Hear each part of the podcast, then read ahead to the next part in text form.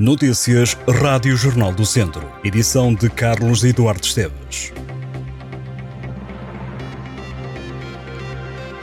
O novo radar de velocidade na Estrada Nacional 234 em Nela já está a ser alvo de polémica, mais de um mês depois de ser instalado. Tudo porque um caminhão terá atravessado a via a 194 km por hora e acabou por ser multado, mas há vários condutores a apontar falhas aos radares colocados em setembro. As empresas de transporte estão a reclamar das multas que receberam. De acordo com a SIC, que relata este caso, a situação foi detectada por Vítor Matias, um proprietário de uma empresa de formação e que gera os dados dos tacógrafos de diversas transportadoras de mercadorias após um cliente ter recebido a multa do caminhão. O tacógrafo é obrigatório nos veículos pesados e registra os quilómetros, a velocidade e os tempos de descanso. Vitor Matias suspeita de um erro técnico ou mesmo humano nos radares. De acordo com Vitor Matias, os registros comprovam que o caminhão em causa nunca chegou aos 190 km por hora. Este não é caso único na região centro, também há registro de caminhões que terão atravessado a Estrada Nacional 109 na zona de Figueira da Foz com velocidades acima dos 130 km hora. Além do radar de velocidade instantânea na Estrada Nacional 234, também foi instalado um outro radar na A25, que atravessa o distrito de Viseu. O equipamento foi colocado na zona de Águeda e mede a velocidade média, ou seja, o tempo que o carro demorou para percorrer um determinado trajeto. Confrontada com as queixas, a Autoridade Nacional de Segurança Rodoviária, que gera os radares de velocidade, diz que não há qualquer problema no sistema e aconselha os condutores a reclamar. Em setembro entraram em funcionamento 37 novos radares de controle de velocidade e até o final do ano o número vai aumentar. De acordo com a Autoridade Nacional de Segurança Rodoviária, o número de veículos fiscalizados subiu, apesar da queda de 80% nos carros que circulavam em excesso de velocidade. Um homem de 50 anos é suspeito de ter ateado três incêndios em áreas florestais do Conselho de Lamego a 27 de agosto e a 30 de setembro. A Polícia Judiciária diz que os incêndios consumiram áreas de mancha florestal constituída maioritariamente por mato.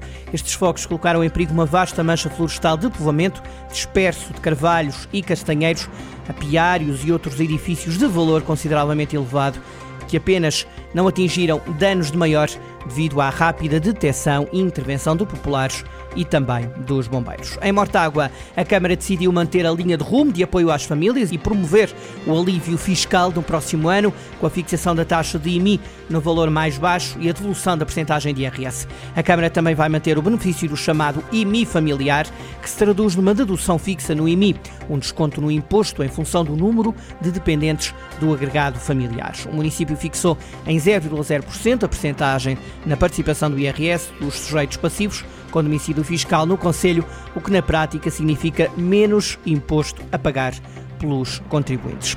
O atleta paralímpico Cristiano Pereira vai ser homenageado na Lapa do Lobo, em Nelas, na freguesia de onde é natural.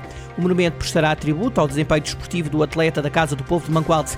Cristiano Pereira sagrou-se campeão mundial nos 500 metros, nos Campeonatos do Mundo de Atletismo do Comitê Paralímpico Internacional em 2017, em Londres, quatro anos mais tarde, em 2021. Cristiano Pereira subiu ao mais alto lugar do pódio na prova dos 5 mil metros de atletismo adaptado na Polónia. No mesmo ano, mas em França, o atleta que é treinado por João Amaral foi campeão europeu nos campeonatos de atletismo em pista coberta. Nesse campeonato, o corredor venceu também a medalha de bronze nos 1500 metros. A homenagem a Cristiano Pereira decorre esta quinta-feira, feriado de 5 de outubro, às 3 e meia da tarde, na Lapa do Lobo. A Câmara de Tondela quer avançar com a requalificação dos equipamentos desportivos do Conselho, nomeadamente as piscinas municipais. A intenção foi transmitida pela Presidente Carla Antunes Borges na segunda edição da Feira do Desporto Federado do Conselho de Tondela. A autarca lamentou a falta de financiamento público e comunitário para requalificar os equipamentos desportivos. Carla Antunes Borges considerou que Tondela precisava de um financiamento claro e dedicado que permitisse dotar as infraestruturas desportivas de mais qualidade. Ainda que não exista dinheiro de Bruxelas para arranjar as infraestruturas desportivas, desportivas, a autarca assegurou que o Executivo Municipal não tem baixado os braços, criando condições para que as requalificações sejam feitas. A autarca adiantou que é objetivo da Câmara de Tondela fazer obras nos pavilhões e nos campos de relva natural e sintética. O antigo treinador do Tondela, Pepa, é o novo treinador do Al Ali, equipa do Qatar. Pepa assinou por um ano com a equipa que joga o principal escalão do futebol Qatar e o técnico de 42 anos estava sem clube desde que deixou os brasileiros do Cruzeiro no final de agosto. Como treinador principal, o português conta ainda com passagens pela São Joanense, Feirense, Moreirense, Passos de Ferreira, Vitória de Guimarães e Altai.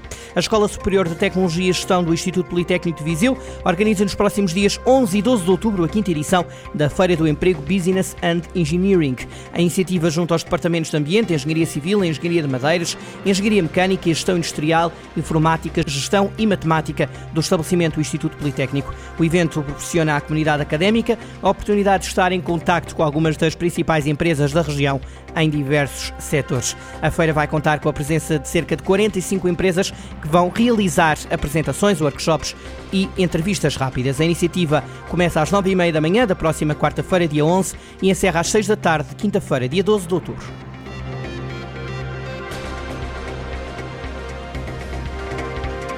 Estas e outras notícias em jornaldocentro.pt